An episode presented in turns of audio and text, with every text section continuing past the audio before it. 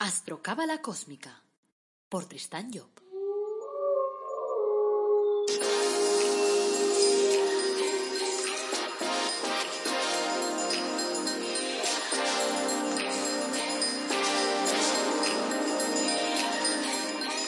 Astrocábala Cósmica, episodio 42. Te brindo una calurosa bienvenida a Astrocábala Cósmica, el podcast en el que te hablamos de astrología cabalística y de cábala de forma amena, directa, de aplicar todos los días. Soy Tristan Job, tu astrólogo y cabalista y escritor cósmico, y llevo más de 30 años trabajando el tema ese de la cábala. Hoy es miércoles 3 de junio de 2020.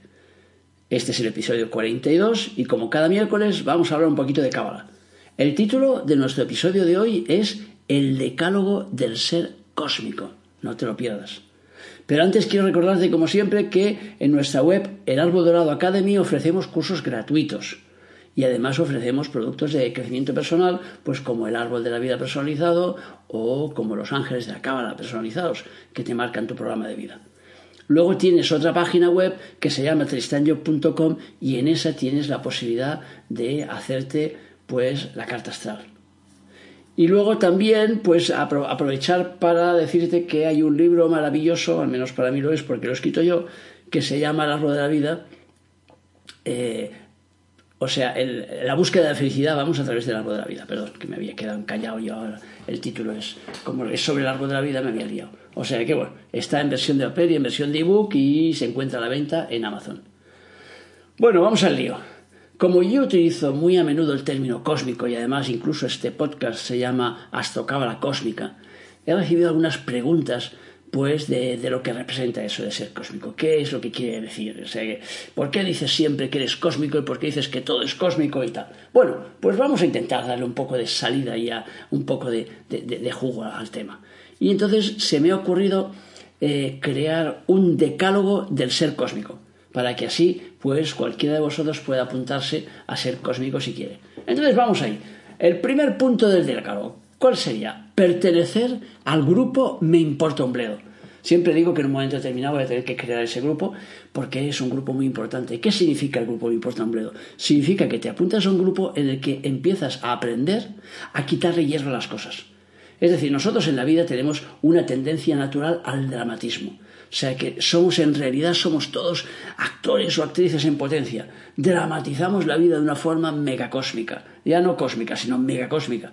Y entonces todo lo que nos sucede, entonces la gente me viene y me explica, porque fíjate, porque mi hermano entonces me dijo que yo estaba fea y me enfadé con él.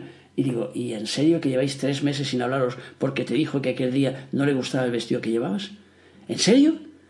No, me no, eso no puede ser. Apúntate al grupo, me importa un bledo. O sea que tenemos que saltar de alguna forma esa dramatización de la jugada para podernos meter en un plano en el que las cosas nos pesen mucho menos. Claro, eso está relacionado evidentemente con el hecho de desengancharnos de las cosas, que no nos pesen tanto. O sea, me importa un bledo no significa que yo no juego el papel de mi vida y que a mí no me importa la gente que tengo alrededor. Significa que no me engancho las cosas y que por lo tanto procuro pues jugar la jugada tal como viene jugar la experiencia. O sea que, y ya está, pero sin engancharme. Y por tanto, de alguna forma, eh, es una forma de desenganche. Si somos capaces de trabajar ese me importa un bledo, os puedo asegurar que vais a avanzar muchísimo. ¿Y por qué vais a avanzar muchísimo? Pues precisamente porque al desengancharos de las cosas que os pesan tanto, os daréis cuenta que la vida es mucho más ligera, que es mucho más liviana, que no pasa nada, escuchas unas declaraciones en la tele que ha dicho el político tal, ¡ay Dios mío! Pero has visto lo que ha dicho. Y entonces llamas a tu prima, a tu hermana, a tu cuñado y a todos les explicas y les mandas 17 millones de WhatsApps diciendo, fíjate lo que ha dicho este, pero ¿cómo ha podido? Y ya le estás dando una tremenda importancia a algo que en realidad no tiene ninguna importancia, más que en el minuto ese en que lo ha dicho ha hecho un exabrupto, se ha salido fuera de la línea ha dicho una barbaridad, como el pobre Trump ese que se le ocurrió decir ahí en la tele, pues que si la gente se bebía la lejía, pues a lo mejor se, se curaba del coronavirus. O sea que menos mal que parece ser que no hubo mucha gente que le hiciera caso, porque ya, ya lo ven que está muy chalado y entonces ya no le hacen caso.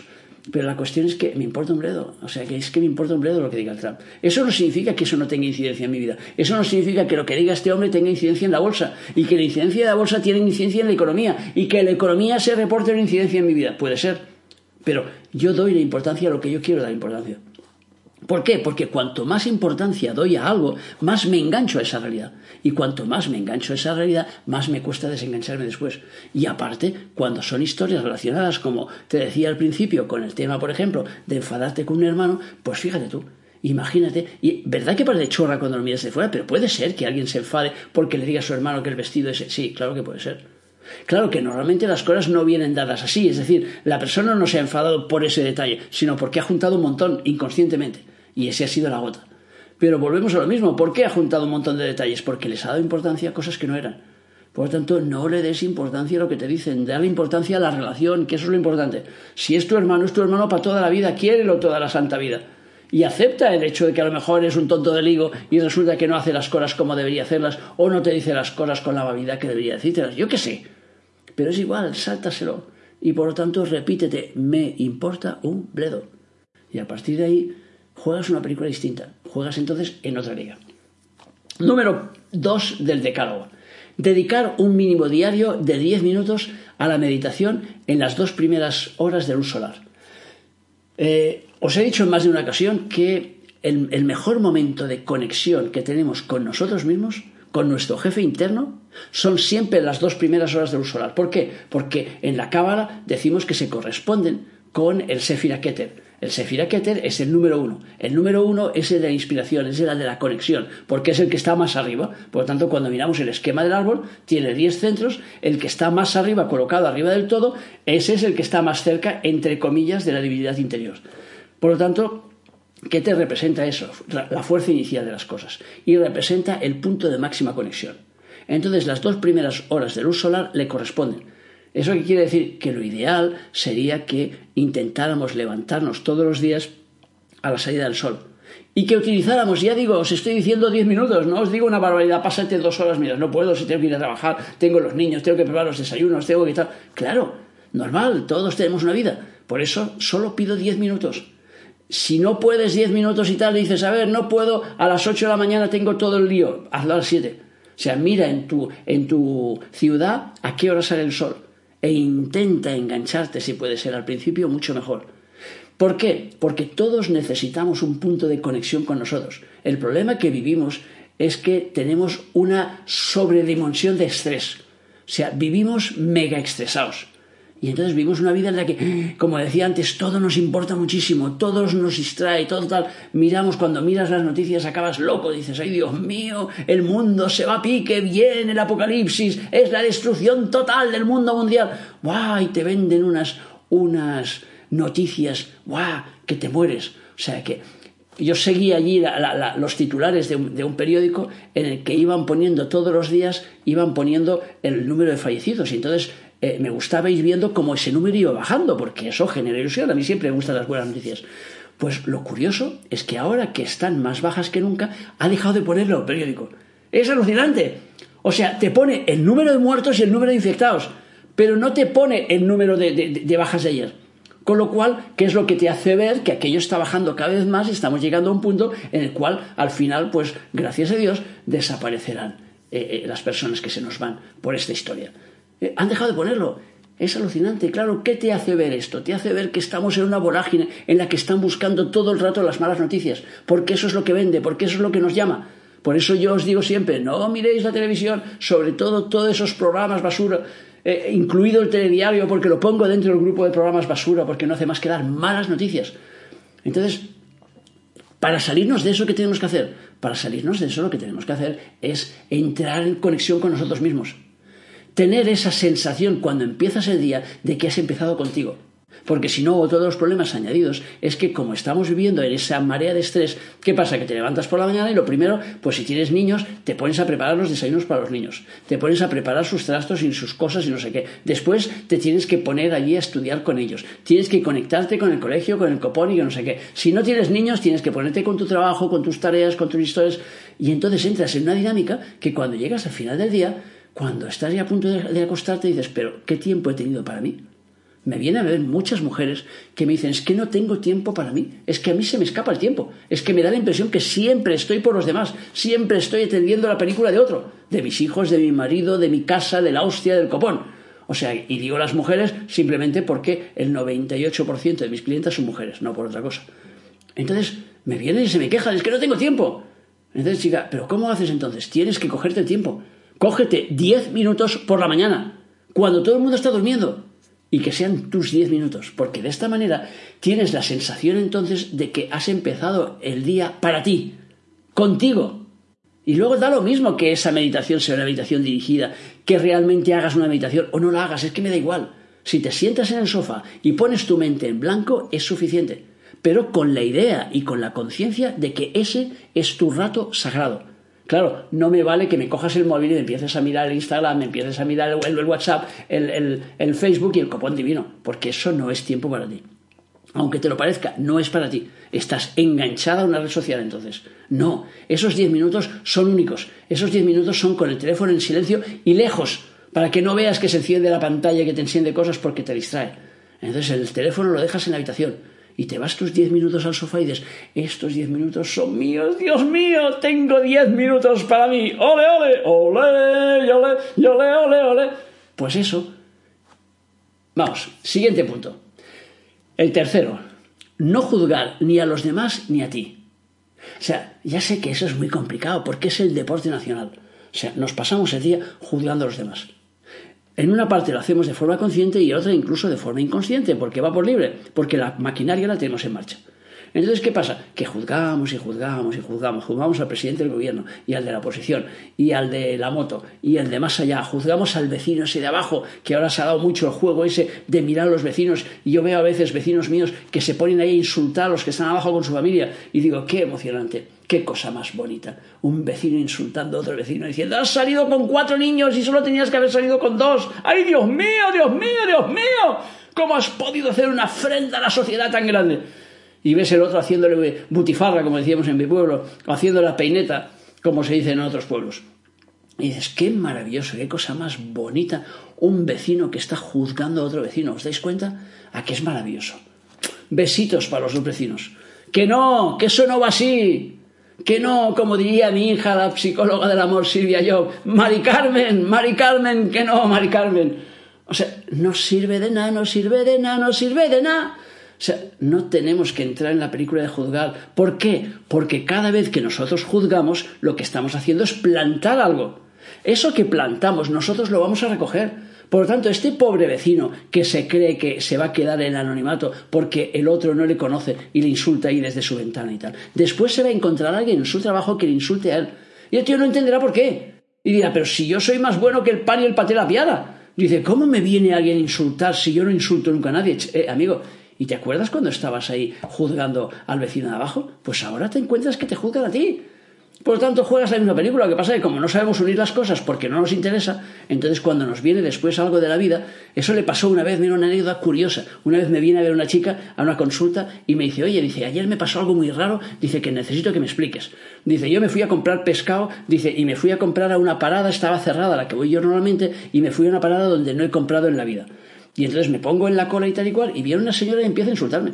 Y yo no entendía nada, no conocía a la señora, nunca había estado comprando en esa parada y yo no había hecho nada. ¿Y por qué se puso a insultarme esa señora? Dice, y estoy mosqueada, ¿qué ha pasado? Y claro, yo le expliqué, digo, esa señora representa el insulto que tú le has dado a otra persona en otro espacio de tu vida. Entonces se me quedó mirando y se quedó así flasheada y, me dijo, ya sé, vale, vale, vale, vale, ya sé de qué va. Y ya no comento nada más como diciendo, off the record, ya, ya, ya he pillado la película por donde iba. Claro, nosotros plantamos y luego recogemos. Por lo tanto, si juzgas a los demás, ¿qué pasa? Que luego te van a juzgar a ti. Y claro, cuando te juzguen a ti, ¿qué pasará? Que entonces bajarán tu autoestima. Salvo que estés muy fuerte. Y entonces, claro, o bajarán tu autoestima o te separarás de las personas que te juzgan porque te hagan daño. Entonces no funciona. Y luego tampoco funciona juzgarte a ti.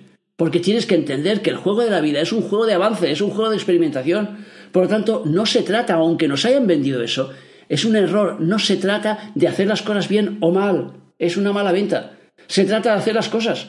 Por lo tanto, nosotros nos dicen, no, mira, si, eres, si las haces bien eres bueno y si las haces mal eres malo. Que no, no, no funciona así. El juego de la vida no es ese. O sea que muchas veces las cosas nos han venido a través de la parte mala. Y muchas veces una persona que ha hecho las cosas mal ha hecho que nos demos cuenta que había que hacerlos de forma distinta. Por lo tanto, no es verdad, no son más que etiquetas.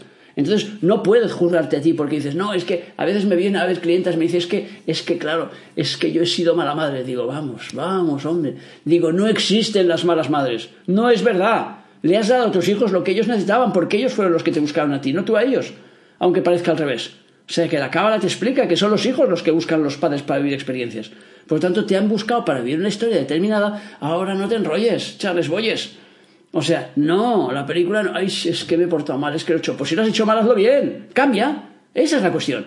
¿Tú crees que hasta ahora lo has hecho mal? Cambia. Cambia el, sistema, cambia la manera. Pero no te juzgues. No, y sobre todo no te juzgues negativamente, porque si no, claro, ¿qué pasa? Que eso vuelve a bajar tu autoestima. Tu, tu, autoestima, como es la gasolina que te permite funcionar, cuando bajas la autoestima te vas abajo y no funcionas. Y claro, después las cosas te salen mal, las relaciones te van mal, el dinero te va mal, el trabajo te va mal. Claro, todo empieza a encadenarse y tú no entiendes nada. Y es que, claro, te estás machacando y como te estás machacando, pues entonces el universo dice, no te preocupes, ¿qué es lo que quieres tú? ¿Denigrarte? Yo te ayudo. Claro, el universo siempre nos ayuda en todo. Ahora, ¿y si le cambiamos la película dices, no, no, no, espérate, que lo he hecho mal antes, besitos para mí, ahora lo voy a hacer bien? O al menos lo voy a intentar, y listo. Y ese es el juego. O sea, no es aquello, es que claro, le di una bofetada a mi hija y ahora tengo un sentimiento de culpabilidad y te sirve de algo el sentimiento, le quita la bofetada. No, lo que tienes que tratar es que la próxima vez intenta decir las cosas sin necesidad de utilizar la violencia, porque no sirve de nada. Entre otras cosas, por eso, porque no sirve de nada. Porque dijeras, no, es que a veces te dice la gente, es que una buena bofetada a tiempo, eso lo arregla todo. Mentira cochina. O sea, una bofetada a tiempo o sin tiempo, lo que hace es cortar una historia determinada, pero no arreglarla. O sea, la historia no se arregla, nada se arregla en el mundo de bofetadas. Porque si se arreglaran las cosas bofetadas, pues fíjate, los americanos, que son los que más bofetadas dan del mundo mundial, hubieran arreglado el mundo hace tiempo. Matando a gente, están en todos los países matando gente. Ves esas películas tan emocionantes en las que salen los Navy SEAL. ¡Uajo! Que te dicen ahí, venga, que un Navy SEAL nunca deja a un compañero atrás. Y ves esa emoción, dices, qué buenos que son los tíos. Se van a Afganistán y matan gente. Se van a la India y matan gente. Se van a Pakistán y matan gente. Pero cuidado, que siempre matan los malos, ¿eh? Eso sí, ¿eh? Siempre son malos y los que mueren alrededor son daños colaterales. Pero la pregunta es, ¿han arreglado el mundo así? ¿No? Pues besitos, el sistema no es a la fuerza, no funciona. Número cuatro, no compartir con los demás información que no puedan asimilar. Es un punto muy importante para ser cósmico. ¿Por qué? Porque nosotros tenemos tendencia de querer comunicar a la gente que queremos todo y claro, es lo mismo que querer darle a un bebé un filete de esos de vaca, de esos, de esos de tal o de seitán, de lo que quieras, de esos de los mejores del mundo mundial. Y tú le quieres dar y dices, venga, le voy a dar a mi bebé el filete de seitán porque eso es lo mejor del mundo mundial. Pero es que primero, tu bebé no tiene dientes y segundo, no tiene capacidad de asimilación para ese seitán. Por lo tanto, si le das eso, lo vas a machacar. Y entonces por eso le tienes que dar una papillita o le tienes que dar leche y tal para que pueda el tío asimilar de momento hasta que no tenga su capacidad de asimilar que le lleve a más. El juego este funciona en todos los ámbitos de la vida, no solo funciona con los bebés. O sea que si tú tienes una persona que ves que no puede asimilar la información que tú le vas a dar, no se la des. ¿Por qué? Porque lo único que estás haciendo entonces es hacerle daño. Y eso me lo encuentro yo todos los días. Y que, claro, le conté a mi amiga no sé qué, no sé cuántos, y después se lo ha contado otro. O después se ha enfadado conmigo, o después me ha dado un consejo que era una porquería de consejo. Chica, pero tú ya sabías cuando se dijiste que esa amiga no estaba en posición de poderle transmitir esa información, ¿verdad? Entonces, ese es el juego. O sea, las cosas no se pueden decir todas las cosas a todo el mundo, porque no funciona. Una vez me acuerdo mi hija que me vino y me dijo, papá, dices que claro, le he dicho a mi novio que tal y que tal y que tal, y entonces, claro, el tío ha quedado abrumado. Digo, claro, porque le has lanzado tus emociones y él es un signo de tierra. Por lo tanto, no puedes evocarle sus emociones encima. Ah, es que yo quiero, quiero contar todo. Digo, ni, ni para Dios. No puedes. Ah, pero entonces, ¿cómo? Digo, pues a cada persona lo que pueda asimilar. O sea, que tendrás una amiga a la que le puedas explicar una cosa, tendrás otro que puedas explicarle todo y otro que podrá estar. Y luego tienes la gran suerte, besitos para mí, de tener un padre que sí se lo puedes explicar todo. Pues eso es tu gran suerte. Pero la mayoría de la gente no tiene ese punto de suerte. ¿Por qué? Porque no tiene una persona a la que pueda confluenciar toda la información, sino solo partes. Entonces tenemos que acostumbrarnos que la vida es así y que por eso tenemos diferentes personas en nuestra vida, para poder explicar diferentes cosas. Incluso a veces tenemos hermanos y a unos les podemos explicar una historia y a otros otro.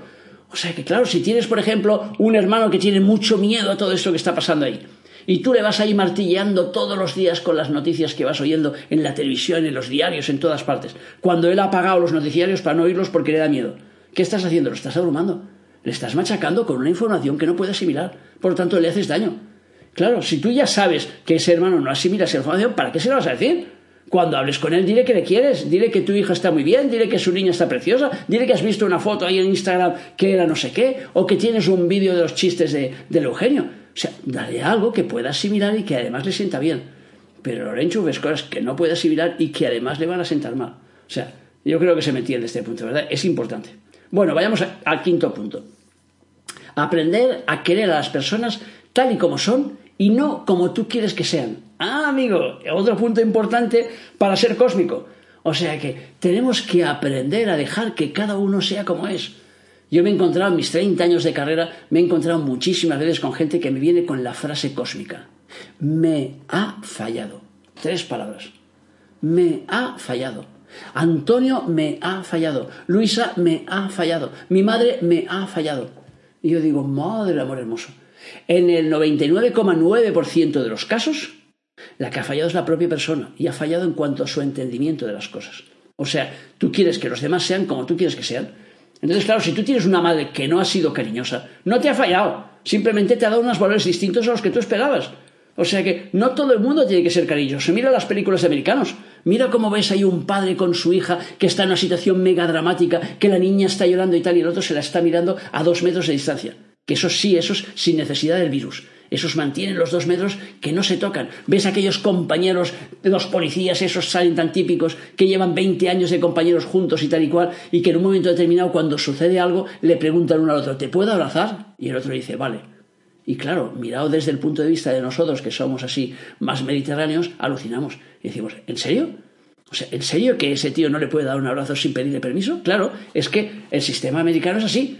Como me decía ahí el profesor americano, dice, es que claro, dice, tú a un americano le tocas aunque sea el hombro y el otro se te queda mirando como diciendo, oye, ¿a ti quién te ha dado permiso para tocarme? O sea, imagínate esos programas de televisión que tenemos aquí, que los entrevistadores siempre tocan la pierna de los entrevistados para tener ahí una, una relación, una conexión más cercana. Eso se lo haces a un americano y cree que quieres relaciones sexuales. O sea, si es del otro sexo. O sea, claro, no. O sea, tenemos que aprender a querer las personas tal y como son, no como queremos que sean. Por lo tanto, lo que tenemos que hacer es averiguar cómo son. Si queréis, tengo un podcast ahí maravilloso, como el que estáis escuchando ahora, que habla de astrología y que ayuda a comprender mejor a las personas y entender cómo son. Lo que se trata es que comprendáis cómo es el otro, cómo es tu hermano, cómo es tu amiga, cómo es tu madre, cómo es tu padre. Y entonces saca de ellos lo que ellos tienen. Cuando alguien me falla es cuando yo le estoy pidiendo manzanas y esa persona tiene manzanas y no me las da. Entonces me está fallando. Porque yo veo que tiene ahí manzanas encima de la mesa y no me las quiere dar. Digo, vale, entonces hay algo que no va bien en esa relación, entonces tengo que cambiar el tercio. Pero si no es así, ni para Dios. O sea, no puedo decir que me falla si el hombre no tiene manzanas y yo estoy pidiendo manzanas. Y lo es que no tengo. Dice, pero dame manzanas, es que no tengo, pero dame manzanas, es que me estás fallando, porque no me das manzanas. Ay, Dios mío. Bueno, punto número 6 no insistir en algo que se te ha negado tres veces. El número tres es el número de cohesión, es la primera figura que se cierra el triángulo. Y entonces en Cábala decimos que el tres se corresponde con lo, estructurado, se corresponde con el séfiro número tres que se llama Vina y que es la estructuración, el orden. Por lo tanto, es cuando algo está, está estructurado. Acostumbrémonos, cuando llamas por teléfono y por tres veces la persona no te contesta, para, no le llames cinco veces más, para, porque en este momento no toca. Cuando alguien te dice tres veces algo, hazle caso. O sea, te pide tres veces. A mí me vinieron, por ejemplo, con el, mineral este que, que, vendo que se llama Sunjit, que es un mineral muy especial. Y me vino mi editor francés tres veces seguidas. Una primera vez, oye, tienes que mirar este libro, no me interesa. Oye, tienes que mirar este libro de Sunjit porque no me interesa. Y la tercera vez, oye, tienes que mirar, digo, mándame el libro. Venga, ya está. Y después cuando leí el libro, digo, si esto hace una cuarta parte de lo que dice este libro, este mineral debe ser la leche divina. Y entonces le dije, mándame una muestra del mineral. Y ahí empezamos, y yo fui el que introduje pues el mineral este de la Sunjit en España. Pero me vino el tío tres veces, a las tres veces le tuve que decir que sí. Por lo tanto, aprendamos a seguir un poco pues la, la línea de lo que nos marca un poco el universo. O sea que tres veces empieza a ser ejecutivo. Por lo tanto, cuando nos dicen tres veces o cuando nos niegan tres veces, paremos, porque la película no va por ahí. Bueno, número siete del decálogo para ser cósmico. Cantar todas las mañanas. O sea, si quieres ser cósmico o cósmica, tienes que cantar todas las mañanas, tienes que levantarte por la mañana y cantar una canción alegre. Cuanto más alegre, mejor. Canta a la vida, ¿eh? Si queréis tener cantar y alegría de vivir, para disfrutar cantar, canta y sé feliz, cantar conmigo, ¡vamos! Pues todas las mañanas. Yo me levanto todas las santas mañanas de mi vida cantando. Todas. Canciones distintas que me vienen a la cabeza y me pongo a cantar. A veces me viene alguna canción que no me gusta y la cambio. Ya está, automáticamente, me la quito de la cabeza.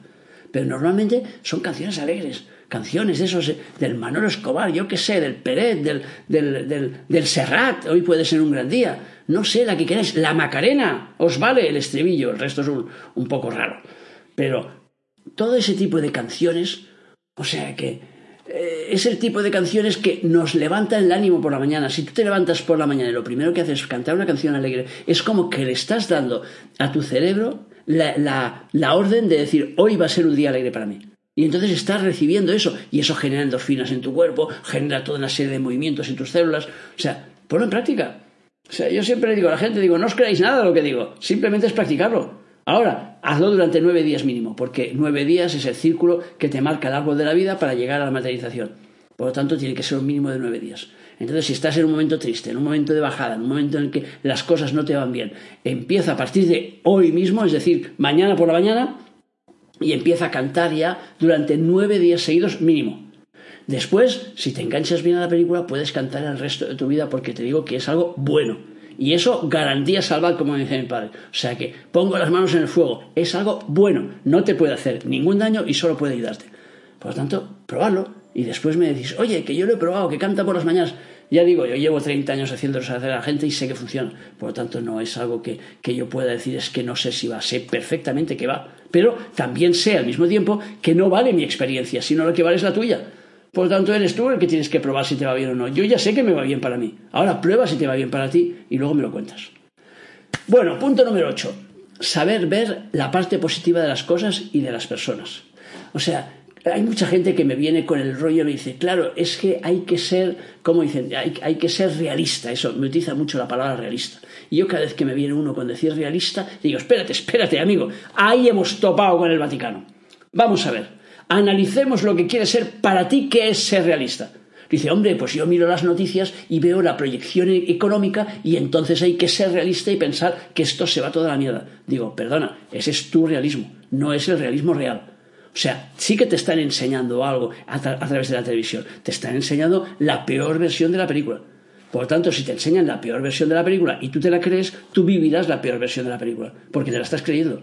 Porque en todas las crisis, en todas las historias, hay gente que lo está viviendo bien y gente que lo está viviendo mal.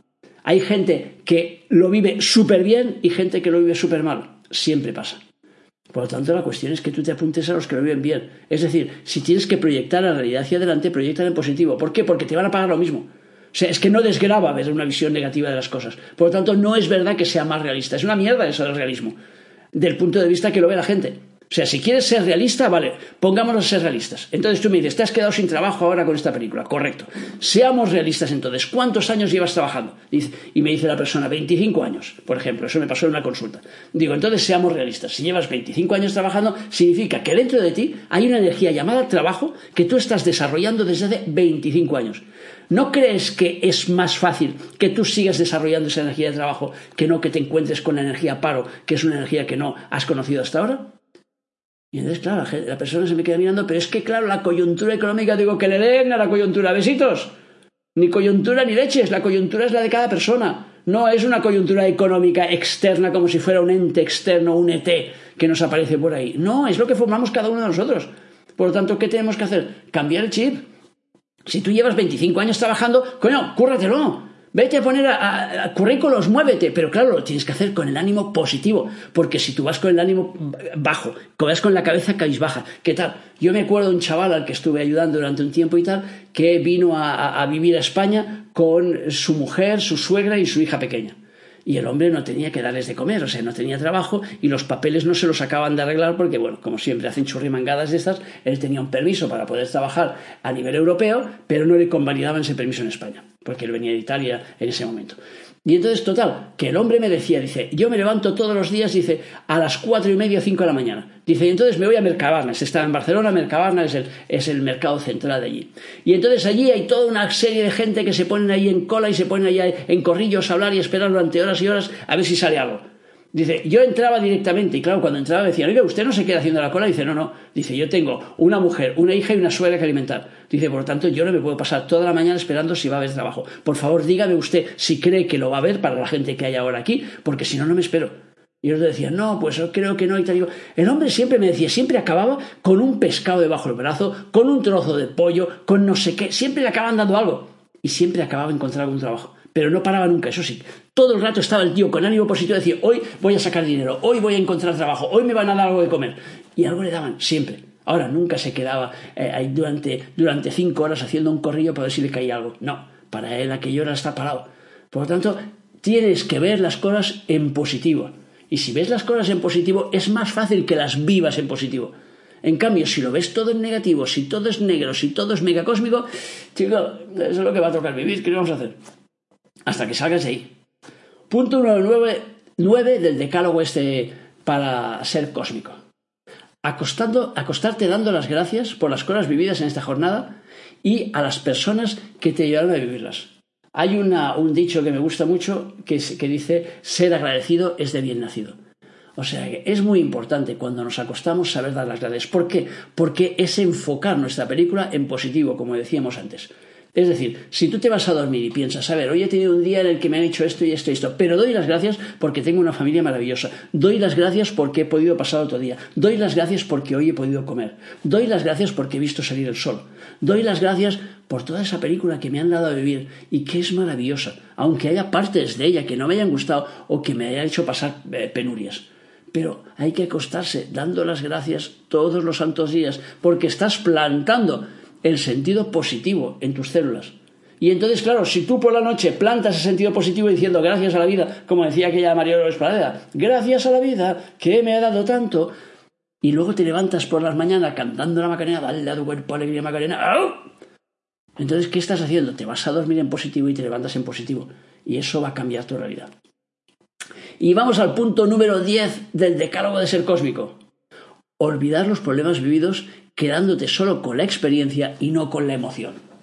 Dicho así, suena muy cósmico, ¿verdad? Pero es una realidad como un templo. Es decir, nosotros estamos obligados, por ley, entre comillas, a vivir emociones, de forma continua. Es el juego de nuestra vida. Hemos venido aquí a vivir emociones, perdón, a vivir experiencias. Hemos venido aquí a vivir experiencias, ¿vale? Entonces, como hemos venido a vivir experiencias, para que la experiencia tenga un poco de salsa y nosotros la queramos vivir, nos la juntan con una emoción. Porque cuando no le ponemos emoción a la experiencia, es muy difícil mantener esa, esa experiencia despierta. Entonces, le ponemos una emoción y así asociamos emoción con experiencia. Pero, ¿qué sucede? Pongamos un caso práctico. Pongamos que una persona se enamora, ¿vale? Es una experiencia que está asociada a una emoción. Pongamos que esa relación después llega un momento que se rompe. ¿Qué significa? La experiencia, esa experiencia en concreto, se terminó. Ahora, ¿qué es lo que sucede en la vida real? Que nosotros terminamos la experiencia, pero nos quedamos con la emoción. Ay, es que esta persona me hizo mucho daño. Ay, es que yo pensaba que era, que era el amor de mi vida. Ay, que ahora nunca más me va a querer nadie. Ay, ay, ay. Todos esos ayes son una cantidad de emoción que tenemos ahí. ¡Wow! Love is in the air. Trigo, trigo, trigo, Ya veis que yo canto mucho. No, esa emoción la tenemos que liquidar de la misma forma que hemos liquidado la experiencia. Porque si no, nos va a costar mucho volver a enamorarnos y, liarnos con otra experiencia si resulta que estamos atados a la anterior. Por lo tanto, no podemos quedarnos atados a esa emoción. Tenemos que soltar esa emoción. Tenemos que soltar esa película vivida para decir, ya está, me quedo con la experiencia, pero no me quedo con lo que me ha hecho sentir con esa emoción. Porque esa emoción me hace daño, esa emoción me ancla. Claro que si es positiva, pues bien, te quedas con la emoción positiva, ningún problema, pero normalmente nos quedamos con la negativa, no con la positiva. Por eso la gente siempre recuerda la parte negativa. Por eso cuando la gente proyecta su historia hacia el futuro, tiene tendencia a proyectarlo en base a un pasado malo, no en base a un pasado bueno. Y entonces, claro, te encuentras con la gente como una chica que me acuerdo que estuvimos trabajando ahí durante mucho tiempo porque tenía ahí un duelo ahí enganchado que no se soltaba de un marido que se le había muerto tres años antes y que lo tenía todo guardado, las cenizas, la ropa, el copón, todo absolutamente todo y claro, vivía pues en la tristeza profunda todos los santos días. Vale, hicimos todo un trabajo de limpieza, conseguimos que tirara las cenizas, que tirara los trajes, que tirara todo para poder rehacer su vida. Y en un momento determinado me viene a ver y se me queda así mirando con cara cósmica. Y claro, yo que ya me la conocía mucho y tal, le leía cara y digo, ya sé, digo, tú has venido aquí porque hoy, porque tu novio o la persona con la que estás saliendo te ha dicho de ir a vivir juntos. Y tú estás temblando de miedo y quieres que yo te diga si tienes que hacerlo o no. Y se me queda así mirando con cara así y me va haciendo así como los niños cuando les hablas que te hacen así con la cabeza. Y claro, digo, pues ya te puedes ir por donde has venido. Digo, mi trabajo no es decirte lo que tienes que hacer. Digo, a mí me importa un bledo que tú te vayas a vivir o no te vayas a vivir con esa persona. Ahora, lo que sí puedo decirte es que todos esos años maravillosos que tú viviste con tu marido antes de que se muriera, más esa hija preciosa que te dio, que también es lo que te ha mantenido en vida y por lo tanto es lo maravilloso, el, el fruto maravilloso de esa relación, todo eso maravilloso que has vivido está en ti. Por lo tanto, como está en ti, es una base que está en ti, lo que sí puedo decirte es que con esta nueva persona, que vas a empezar una nueva andadura, vas a vivir cosas maravillosas. Ahora, si lo que quieres tú es que yo te dé una garantía por escrito de que ese no se va a morir, que no se va a ir, que no te va a coger un cáncer, que no se te va a caer una montaña como la anterior, yo qué sé, chica. Digo, ninguna. O sea, es como la gente que me llama, oye, ¿tú tienes alguna alguna de esto, algún, seguro, como le llaman, alguna garantía de que la Sunjit esta es buena? Digo, claro, claro. Digo, yo llamo a los rusos y me mandan inmediatamente garantías. ¿Cuántas garantías quieres? Porque los rusos son gente que te dan garantías por todo. O sea, que tú le pides y te mandan 10 garantías. Pero claro, ¿garantía de qué? ¿De que se han ido allí, han excavado en el, en el agujero adecuado? ¿De que después te han mandado la piedra que sacaban de ese agujero? ¿Qué tipo de garantía quieres? Es que no funciona la vida por garantías. El juego de la vida es vivirlo no es garantizarlo. Es que, claro, los de la Coca-Cola no te garantizan que la Coca-Cola te va a dar la misma experiencia cada vez que te la bebas. Simplemente te la enchufa dentro de una lata y ahí te la bebas tú. Y si la utilizas para deshacer los tornillos o para deshacer tus tornillos internos es tu problema. A ellos les importa un bledo. Ellos simplemente han creado la Coca-Cola. Por lo tanto, no. Hay que olvidar los problemas vividos, hay que quedarnos con la experiencia y deshacer la emoción. Ese es el juego. Bueno, hasta aquí este decálogo mágico cósmico para ser cósmico. Si seguís ese decálogo, seréis tan cósmicos como yo, o casi, porque os llevo un poco de ventaja. Pero bueno, hasta aquí entonces el programa del miércoles. O sea que yo creo que he contestado un poco a, a la película esta. Y por lo tanto solo me queda daros las gracias por escucharme, por seguirme, por valorarme, acordaros de eso de darle el me gusta, que eso mola mucho. Y luego, pues de darme también feedback, de poner comentarios, no pasa nada. O sea, si os ha gustado, si no os ha gustado, qué pensáis y tal. Y así pues también yo me voy nutriendo. O sea que, como siempre, os dejo en las notas de este podcast, os dejo mi email y tal para que podáis tener y los enlaces para que podáis ir allí a las distintas páginas. O sea que recuerda que el viernes pues nos toca otro interesante podcast, así que espero que, que me vayas siguiendo. Y para terminar, como siempre, que tengas un día muy feliz y recuerda nuestro lema, apasionate, vive, cambia.